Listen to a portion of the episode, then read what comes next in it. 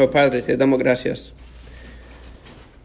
por tu palabra preciosa y por tu espíritu que tú nos das para recibir, entender y aplicar esa palabra. Señor, pedimos tu presencia hoy día. Ayúdanos en nuestra debilidad, ayúdanos en nuestras propias tentaciones, Danos lo que nosotros necesitamos para vivir y pensar como cristianos. Este es nuestro, nuestro deseo hoy día y pedimos tu presencia, pedimos tu ayuda en el nombre de Cristo. Amén. Ah, primero Corintios, capítulo 10, vamos a leer los versículos 1 a 13. Primero Corintios 10, 1 a 13. Porque no quiero, hermanos, que ignoréis que nuestros padres todos estuvieron bajo la nube y todos pasaron el mar y todos en Moisés fueron bautizados en la nube y en el mar. Y todos comieron el mismo alimento espiritual y todos bebieron la misma bebida espiritual porque bebían de la roca espiritual que los seguía, y la roca era Cristo. Pero de los más de los más de ellos no se agradó Dios, por lo cual quedaron postrados en el desierto. Mas estas cosas sucedieron como ejemplos para nosotros, para que no codiciemos cosas malas, como ellos codiciaron ni seáis idólatras, como algunos de ellos, según está escrito. Se sentó el pueblo a comer y a beber, y se levantó a jugar. Ni forniquemos, como algunos de ellos fornicaron, y cayeron en un día veintitrés mil. Ni tentemos al Señor, como también algunos de ellos le tentaron, y perecieron por las serpientes, ni murmuréis, como algunos de ellos murmuraron y perecieron por el destructor. Y estas cosas les acontecieron como ejemplo, y están escritas para amonestarnos a nosotros, a quienes han alcanzado los fines de los siglos. Así que el que piensa estar firme, mire que no caiga no os ha sobrevenido ninguna tentación que no sea humana, pero fiel es Dios, que no os dejará ser tentados más de lo que podéis resistir, sino que dará también juntamente con la tentación la salida, para que podáis soportar. Esta es la palabra del Señor. Al principio, uh, de este capítulo ah, escuchamos ah, referencias a, muchas historias de la Biblia, ah, porque en los primeros cuatro versículos podemos recordar de las historias de cómo Dios estaba presente con el pueblo de Dios en el desierto. Muchas veces nosotros pensamos de esas historias como algo que solamente enseñamos muchas veces enseñamos a los niños en sus clases, porque los niños en sus clases muchas veces escuchan de cómo Dios siempre está presente con su pueblo, siempre protege a sus hijos. Es un buen mensaje. Es un, un, mensaje bien importante para el pueblo de Dios, de recordar que nuestro Dios provee para su pueblo. Pero no es solamente un mensaje que enseñamos a los niños en las clases. Es un mensaje que nosotros enseñamos a nosotros mismos. Ah, porque es una cosa cuando nosotros estamos considerando ah, las lecciones que nosotros podemos aprender a través de la lectura de estos versículos, podemos entender como adultos, no solamente como niños, como Dios está con su pueblo. En los momentos difíciles, Él está con nosotros. Porque la historia es como Dios siempre estaba con su pueblo y nosotros necesitamos recordar que Dios nos da bendiciones. Él nos da bendiciones a través de su presencia, a través de sanidad, a través de provisión y sustento, porque nuestro Dios realmente nos cuida y nos protege.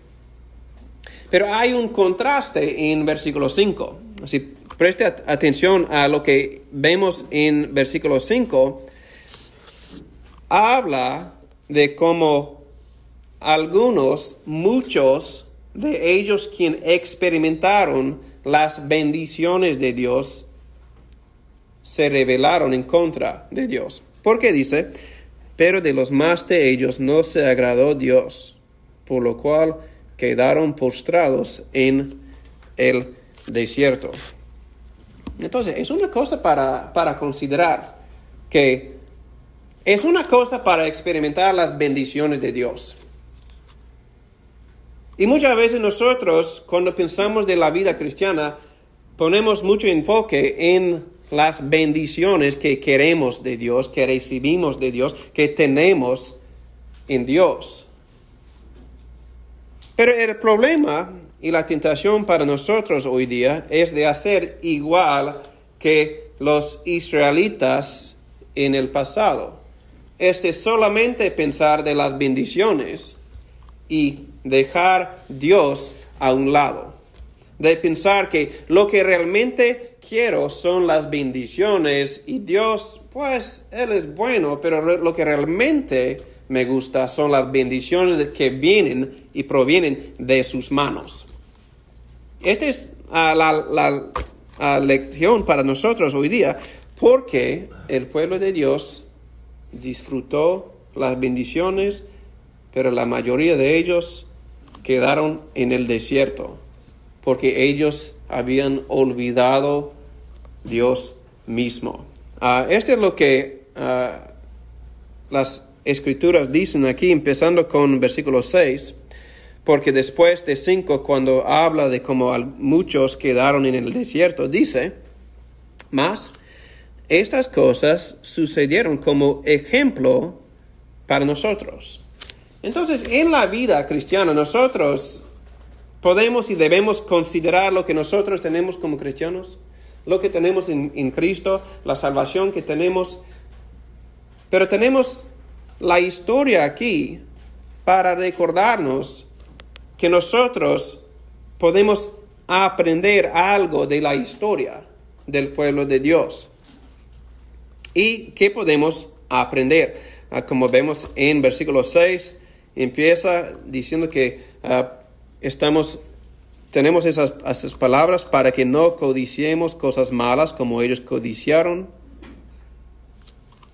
porque ellos en el desierto, aunque ellos tenían la presencia de Dios, en el desierto, la presencia visible, la provisión de la comida, del maná en el desierto, día tras día tras día, Dios siempre estaba proveyendo por ellos en una manera supernatural. Ellos codiciaban el pan y la carne de Egipto. Siempre estaban pensando de lo que ellos tenían. Entonces podemos leer lo que sucedió a ellos en las escrituras de cómo Dios castigó a su pueblo, pueblo por su rebelión. Y nosotros debemos leer las historias y aprender de no codiciar, porque esto es lo que dice la palabra. También versículo 7, que no seáis idólatras, como algunos de ellos.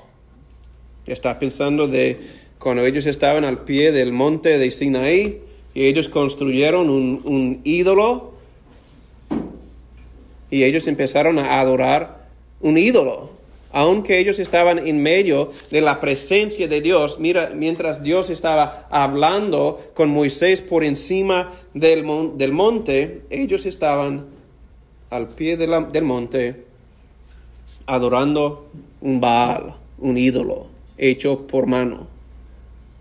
Y la instrucción para nosotros es de recordar cómo Dios disciplinó y castigó a su pueblo por su idolatría, por dejar de amar a Dios mismo. También no tentemos el Señor como ellos hicieron cuando ellos ah, dudaron a Dios y Dios envió, permitió, envió serpientes para molestar el pueblo. Entonces, cuando nosotros leemos las historias, podemos pensar que, ok, sí, estoy uh, escuchando, estoy leyendo y pienso que sí, sí, yo, yo conozco todas las historias de la Biblia. Nosotros no somos como ellos. Esto es lo que queremos decir. Que yo soy mejor que los israelitas. Yo soy mejor que cualquier persona quien ha fracasado en su fe en el pasado. Porque yo soy un cristiano en el día de hoy. Yo no soy débil como los de antes. Pero esta es exactamente la razón que Dios está explicando a través de Pablo la instrucción para la iglesia. Porque la idea es que nosotros también tenemos que considerar a nosotros mismos. Nosotros hemos recibido un montón de bendiciones, pero no debemos permitir las bendiciones de tener el lugar de Dios mismo en nuestra vida, en, como, como nuestros, uh, nuestra prioridad. La, la cosa, yo quería poner más enfoque en los versículos 11, 12 y 13, pero tenía que leer los uh, versículos anteriores, porque son importantes para entender lo que está pasando aquí. Dios está comunicando con su pueblo, recordándoles de cómo el pueblo de Dios, aún con la presencia de Dios visible, ellos cayeron a la tentación y pecaron. Esta es la razón que tenemos como versículo 11. Dice, estas cosas le sucedieron como ejemplo y fueron escritas como enseñanza para nosotros. Dice amonestación, pero otra ah, versión dice la enseñanza para nosotros, para quienes ha llegado el fin de los siglos. Entonces, la instrucción no solamente fue para el pueblo de Israel, no fue solamente para la iglesia en Corinto, fue escrito para nosotros hoy en día como enseñanza. Y la pregunta que tenemos que hacer es, ¿qué podemos aprender a través de esas historias? ¿Qué podemos aprender a través de un estudio de la Biblia, la palabra de Dios? Ah, la Biblia dice, la Biblia misma, en 2 de Timoteo 3, dice que toda la escritura es inspirada por Dios y útil para enseñar, para redarguir, para corregir, para instruir en justicia, a fin de que el hombre de Dios sea perfecto, enteramente preparado para toda buena obra. Entonces, para nosotros, cuando leemos toda la Biblia, entendemos que es para instruirnos de cómo vivir la vida cristiana y la instrucción hoy día que encontramos en 1 Corintios 10 es, oye, cristianos, ustedes tienen que estar siempre listos, siempre pensando, siempre evaluando qué es la cosa que más te gusta cuando piensas de Dios? ¿Las bendiciones que recibes de Él o la relación que tienes con Él mismo? Porque lo que encontramos en estos versículos dice que la enseñanza es para nosotros. Y tenemos que aprender algo bien importante porque en versículo 12 dice, así que el que piensa estar firme, mire que no caiga. Este es un versículo un poco raro, ¿no? Como acabamos de, cantar, firme y adelante, pam, pam, pam, nosotros debemos estar firme en nuestra fe. Ah, pero tenemos que recordar, aún a través de la canción, por qué es que nosotros podemos estar firme y adelante. Es porque en la canción Cristo está al frente.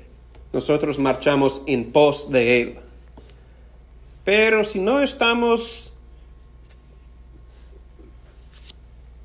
conscientemente en búsqueda en pos de Jesucristo, podemos encontrarnos en la misma circunstancia como los israelitas y pensar que, no, yo estoy bien, estoy firme. Yo soy un buen cristiano, yo tengo todo, yo tengo todo lo que necesito, porque Dios ya me salvó, yo tengo todo el conocimiento que necesito, estoy bien. Y nosotros podemos pensar que no, no, estoy firme.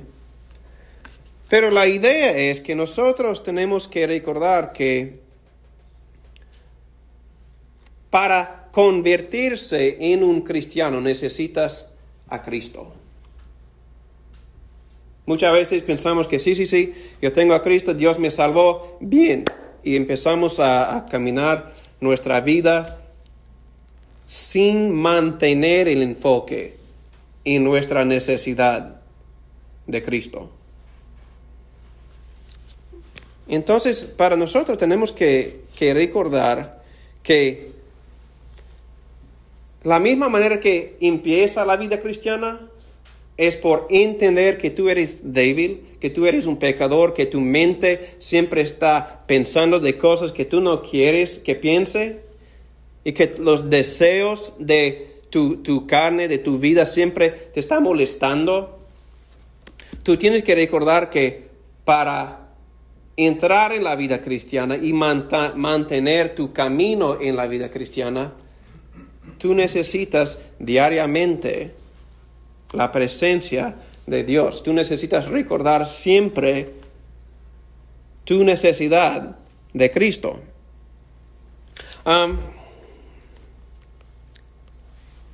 es una cosa difícil muchas veces porque se requiere un entendimiento honesto de quiénes somos. Porque nosotros podemos pensar muchas veces que ya tenemos todo solucionado. Yo no puedo caer a ninguna tentación. Yo puedo decir que no, no, no, yo sé cómo los cristianos deben vivir. Yo sé todas las reglas. Yo sé lo que debo hacer y lo que no debo hacer. Entonces estoy bien porque yo sé las reglas. El problema viene cuando nuestro corazón nos desvía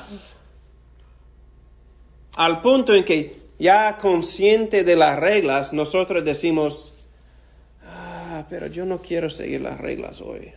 Yo quiero hacer lo que yo quiero hacer.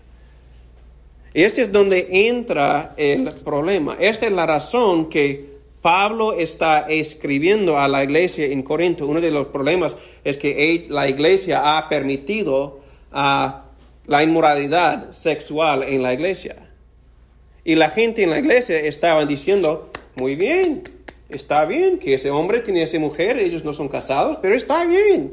Y la, la iglesia estaba diciendo que esto es una cosa buena. Y Pablo está diciendo que ustedes han caído a la tentación. Aún conscientes de las reglas, ustedes han permitido que este pecado entrar en la iglesia y ser recibido con gozo.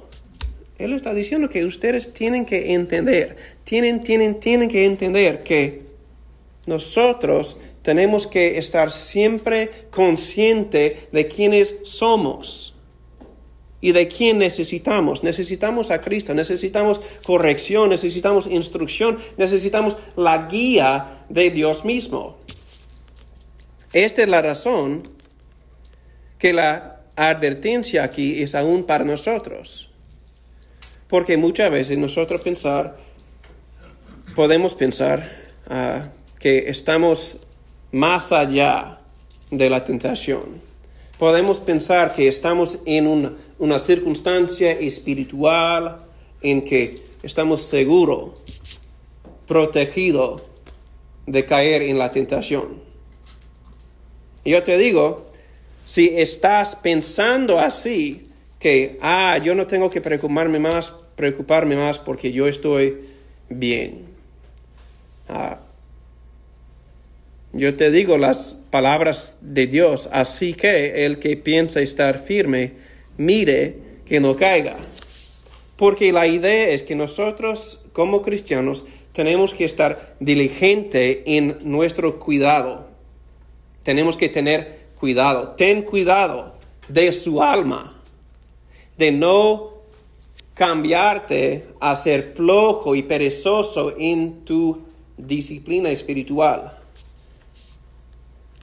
Porque es, una cosa, es cuando entra a los momentos de dificultad o de cuando pensamos que estamos bien, que entra la tentación.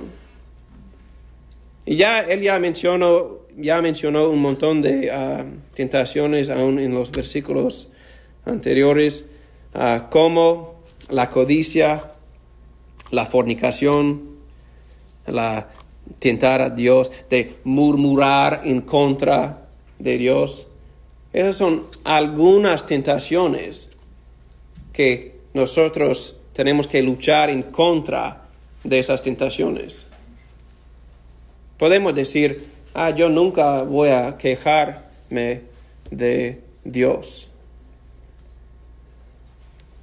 Pero ¿qué sucede cuando tienes un día malo? Cuando te encuentras en una circunstancia súper difícil. La tentación es murmurar en contra de Dios. Es una cosa sencilla, pero la idea es que muchas veces nosotros podemos pensar que, no, yo estoy más seguro, yo, yo no voy a pecar así, yo no voy a caer en esa tentación. Y yo puedo decir que yo, yo sé, y me imagino que ustedes han visto uh, en las noticias a través de los años, los que son buenos cristianos en el ojo público, donde la gente eh, los predicadores, los líderes, los que parecen como ser buenos cristianos, ellos han caído en, en, pecado. En una manera pública eh, es algo que nosotros en la iglesia pensamos que muchas veces hacemos la pregunta, ¿cómo es que esa persona ha caído así? Para mí yo tengo una experiencia, yo tengo un amigo, tenía un amigo de hace años, uh, Ah, él estaba, él no fue pastor, pero él estaba en, el seminario entrenando para ser pastor. Ah, él estaba haciendo bien, ah, pero él se encontró en una circunstancia eh, del pecado y él tuvo que entender que él realmente no fue una, una, cosa liviana en su vida, que él se encontró completamente atrapado por las circunstancias de la vida. Y después de hablar con, muchas personas, él decidió de que yo no puedo ser pastor, yo, él estaba pensando de qué tipo de persona soy y él se metió en, un montón de, de dificultades en su vida. Pero para muchos de nosotros, amigos con ese hombre, pensábamos que él fue un hombre bueno, haciendo lo que debía, pero él no estaba cuidando de su propio corazón. Y eso es igual para nosotros. Nosotros tenemos que tener cuidado de nuestros propios corazones y entender que nosotros somos débiles y tenemos que defender y poner una protección en nuestros corazones. Ah, esta es la razón que terminamos en versículo 13. Porque es una buena advertencia, porque 12 dice, ah, el que piense estar firme, mire que no caiga. Entonces la pregunta es que, ¿cómo puedo evitar de caer? Y yo sé que muchos de nosotros, la mayoría, probablemente todos de nosotros, hemos caído en una tentación antes. Uh, pero nosotros tenemos que recordar que no debemos caer en la tentación y de pensar de versículo 13, no os ha sobrevenido ninguna tentación que no sea humana, pero fiel es Dios que no os dejará ser tentados más de lo que, lo que podéis resistir, sino que dará también juntamente con la tentación la salida para que podáis soportar. Entonces, tenemos buenas noticias aquí. Versículo 3 empieza, que diciendo que no os ha sobrevenido ninguna tentación que no sea humana. Entonces, si tú estás experimentando una tentación en tu vida en este día, hoy día, en este momento, o en la semana que viene, o en el mes que viene, el año que viene, cualquier tentación que viene a ti no es algo nuevo.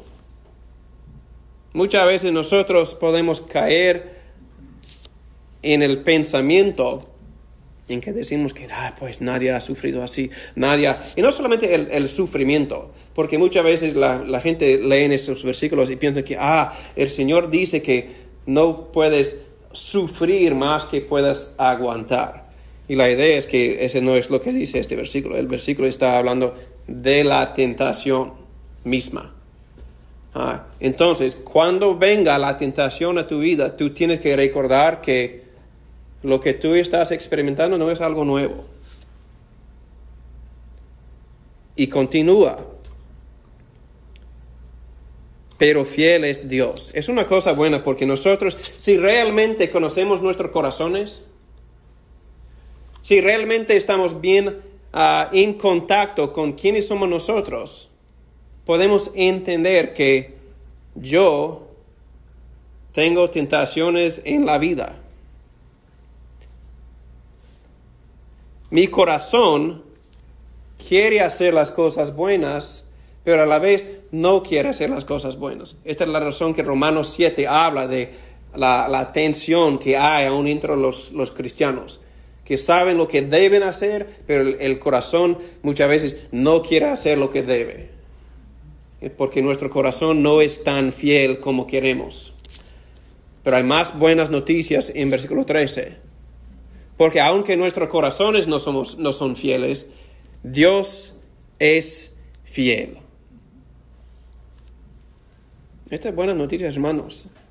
Si tú eres un cristiano, estás en medio de cualquier tentación y tú estás pensando que yo no puedo resistir porque soy débil. Aunque mi corazón no es fiel, siento como voy a caer, tú puedes recordar que Dios es fiel. Y también dice, Él no nos dejará ser tentados más de lo, lo que podemos resistir. Esta es una cosa importante de recordar, porque muchas veces las tentaciones son fuertes. Y yo no sé ¿Con qué luchas tú cuando yo hablo de tentaciones? Porque yo creo que cada persona puede tener ah, sus propias tentaciones. Yo no sé si es como la fornicación, el sexo, el dinero, el alcohol, o mentir, el orgullo, lo que sea. Hay tentaciones fuertes en tu vida en la vida de cada uno de nosotros, pero tenemos que confiar que Dios es fiel y que Él nos ha dado una salida. Porque dice, ah, también, o primero, tú puedes resistir, y el segundo, Él nos dará también juntamente con la tentación la salida, para que podáis soportar. Ah, en la versión, la nueva ah, Biblia de las Américas dice, Dios provee una vía, un vía de escape. Ah, el problema para nosotros es que en medio de la tentación podemos leer la, palabra, podemos recordar las escrituras, podemos leer y citar este versículo para decir que Dios, yo sé que tú me, me has dado un vía de escape, y es posible que en medio de la tentación podemos ver que yo veo la tentación, veo la salida, veo el vía de escape.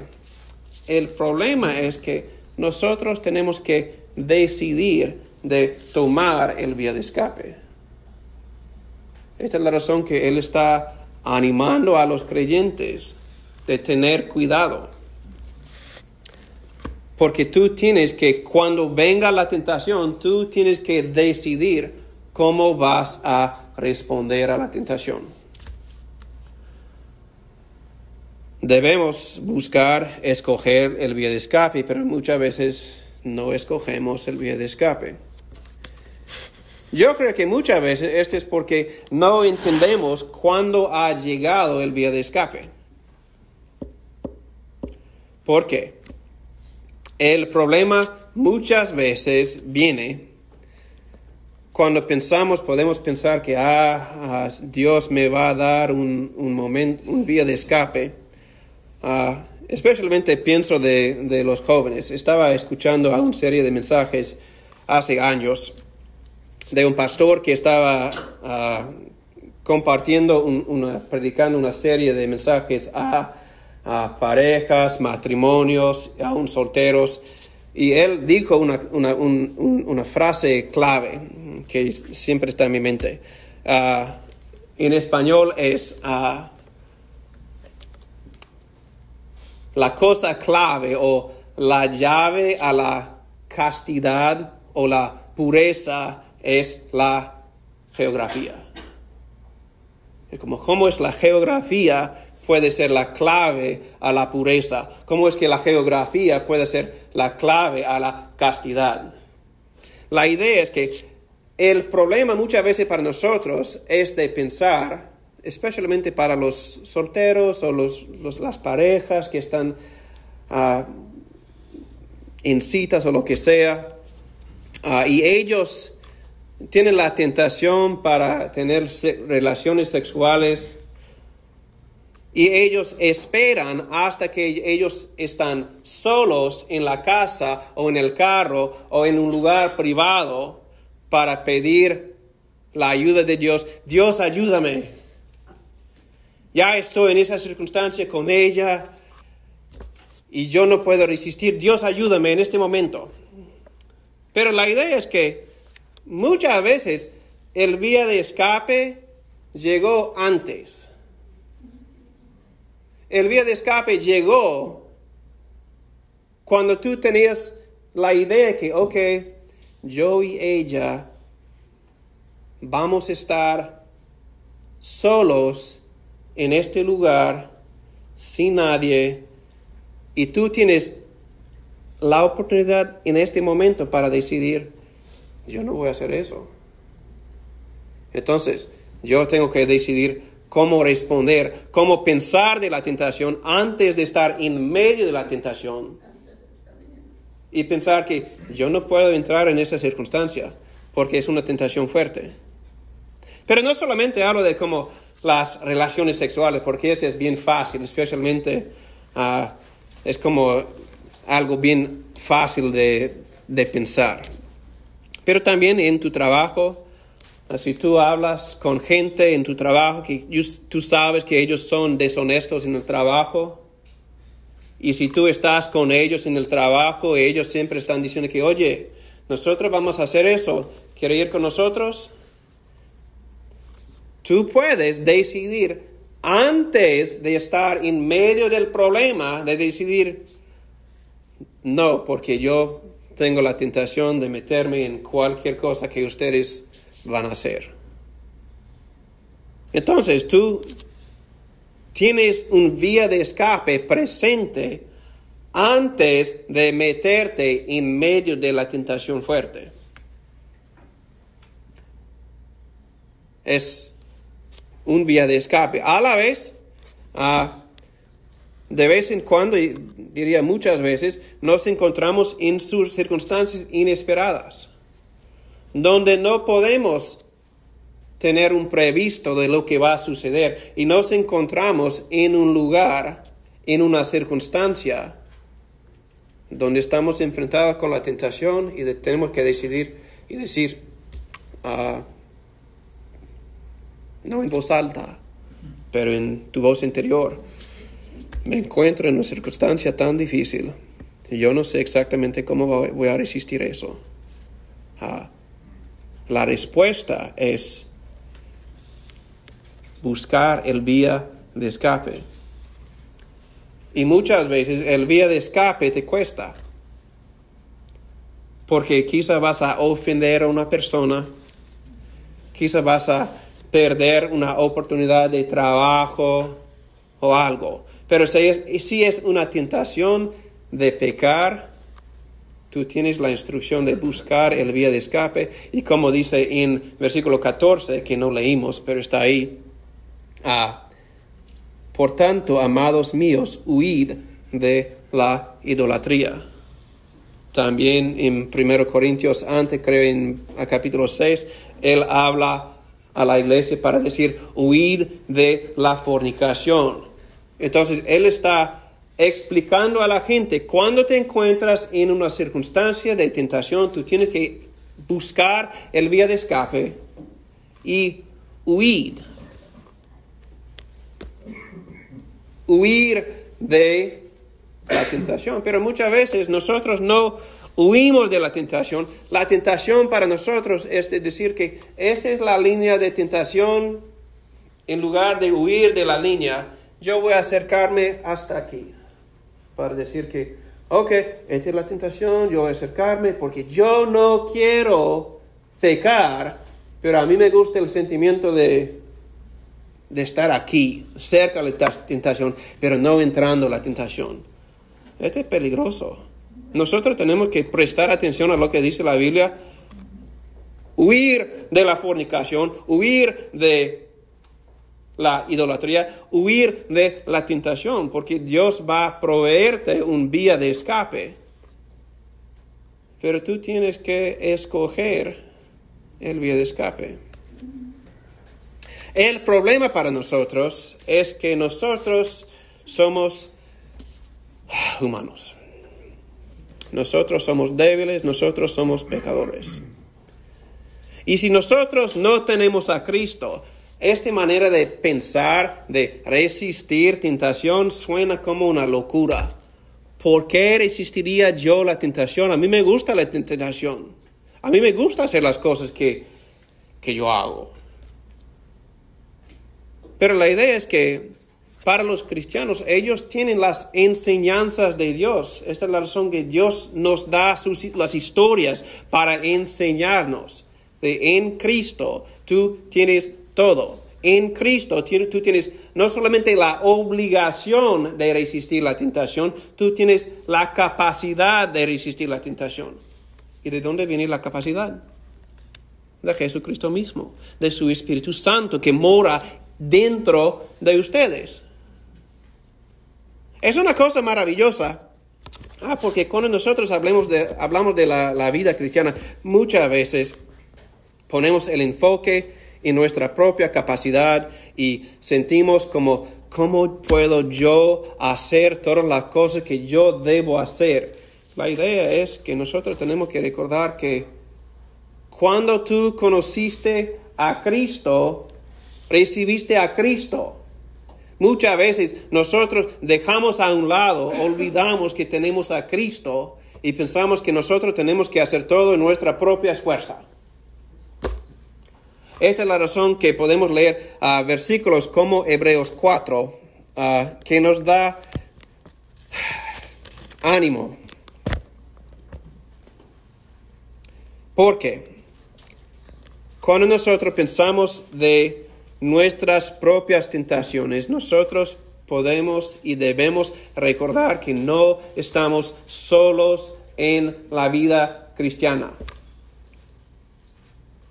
Hebreos 4, empezando con versículo 14, dice, por tanto, teniendo un gran sumo sacerdote que traspasó los cielos, Jesús, el Hijo de Dios, retengamos nuestra profesión porque no tenemos un sumo sacerdote que no pueda compadecerse de nuestras debilidades, sino uno que fue tentado en todo, según nuestra semejanza, pero sin pecado.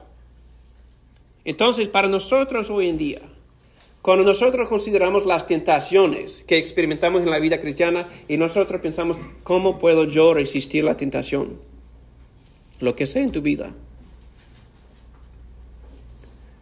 Yo te digo hoy día que tú no estás solo en la vida cristiana. Tú tienes a Cristo. Tú tienes el gran sumo sacerdote quien ya fue tentado en todo, pero sin pecado. Esta es la razón que ah, podemos recordar en los evangelios. Cuando habla de la tentación de Jesucristo, Jesucristo entró en el desierto para ser tentado por el diablo y respondió a las tentaciones confiando en Dios y él salió sin pecado, salió limpio. Y él es nuestro ejemplo, pero no solamente nuestro ejemplo, Él es nuestro poder para resistir las tentaciones cuando ellos tormentan a nosotros. Entonces, ah, nosotros tenemos que recordar que cuando nosotros pensamos de las tentaciones en la vida, especialmente la vida cristiana. Cuando la tentación es de hacer la cosa que no debemos hacer, sabemos eso, pero no queremos resistir. Tenemos que entender que Jesucristo nos da ayuda.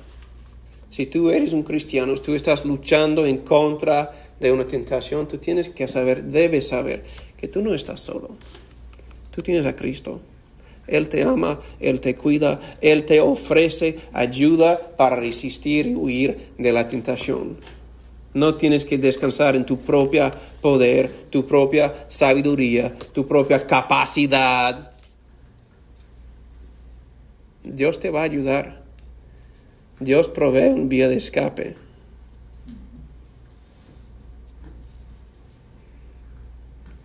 Y si estás aquí y si quizás que tú no eres un cristiano, estás escuchando al mensaje y tú sabes que tú estás luchando contra las tentaciones o quizás no estás luchando contra tentaciones. ¿Y por qué tú no estás luchando contra las tentaciones? El sentido de culpa está creciendo en tu ser. Yo te digo, Jesucristo te ofrece ayuda la capacidad de resistir, la capacidad de luchar la batalla con su poder, no con tu propio poder. Esta es la razón que el último versículo en, en capítulo 4 de Hebreos dice algo súper importante, súper bueno para nosotros. Porque está diciendo acerquémonos, pues, confiadamente al trono de la gracia, para alcanzar misericordia y hallar gracia para el oportuno socorro. Entonces, para nosotros vamos a tomar de la Santa Cena en algunos minutos. Ah, y lo que yo quería empatizar para ustedes hoy día es que si tú eres un cristiano y estás luchando en contra de la tentación, yo te digo lo que la palabra dice, acerquémonos pues confiadamente al trono de la gracia para el oportuno socorro. Dios está ahí, Cristo está ahí para ayudarte en tu tentación, en tu lucha. Él está ahí para ayudarte. Él está proveyendo un vía de escape. Estos son para los cristianos quienes están luchando en contra de la tentación. Segundo, para los cristianos quienes han caído en la tentación. Para los que están en medio de las consecuencias de decisiones malas, y te encuentras sufriendo por su pecado, yo te digo lo que la palabra dice. Acerquémonos pues confiadamente al trono de la gracia para alcanzar misericordia y hallar gracia. Esto es lo que el Señor ofrece aún a los cristianos que han caído en el pecado. Él les ofrece gracia, perdón. Y si tú eres un cristiano, vamos a, ir a la mesa para invitarles, aun si estás luchando, sientes la, culpabilidad de sus pecados, Yo te digo, si tú eres un cristiano, si tú has puesto tu fe en Cristo, Él es listo y dispuesto para perdonarte. Pero tú tienes que acercarte al trono de la gracia para recibir y hallar la gracia y el perdón y misericordia que te ofrece. Pero si tú dices que pues prefiero mi pecado, prefiero mi, prefiero mi fornicación, prefiero mi orgullo, prefiero mi lo que sea.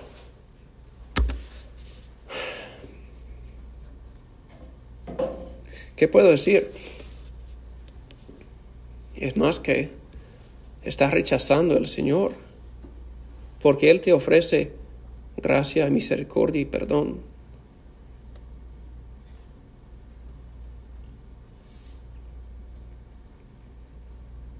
El, al tercero habla a los que quizá que están aquí, sé que no son creyentes. Ah, está escuchando este mensaje pensando que pues él está diciendo cosas raras. Y yo te digo que el Señor te ofrece lo que tú necesitas para resistir las tentaciones, las cosas en que tú estás luchando en esta vida. Tú sabes que estas cosas te están causando problemas. Tú necesitas saber que ellos no solamente están causándote problemas en la vida diaria, ellos están causándote problemas espirituales eternas. No solamente por lo que tú haces, pero por lo que tú crees.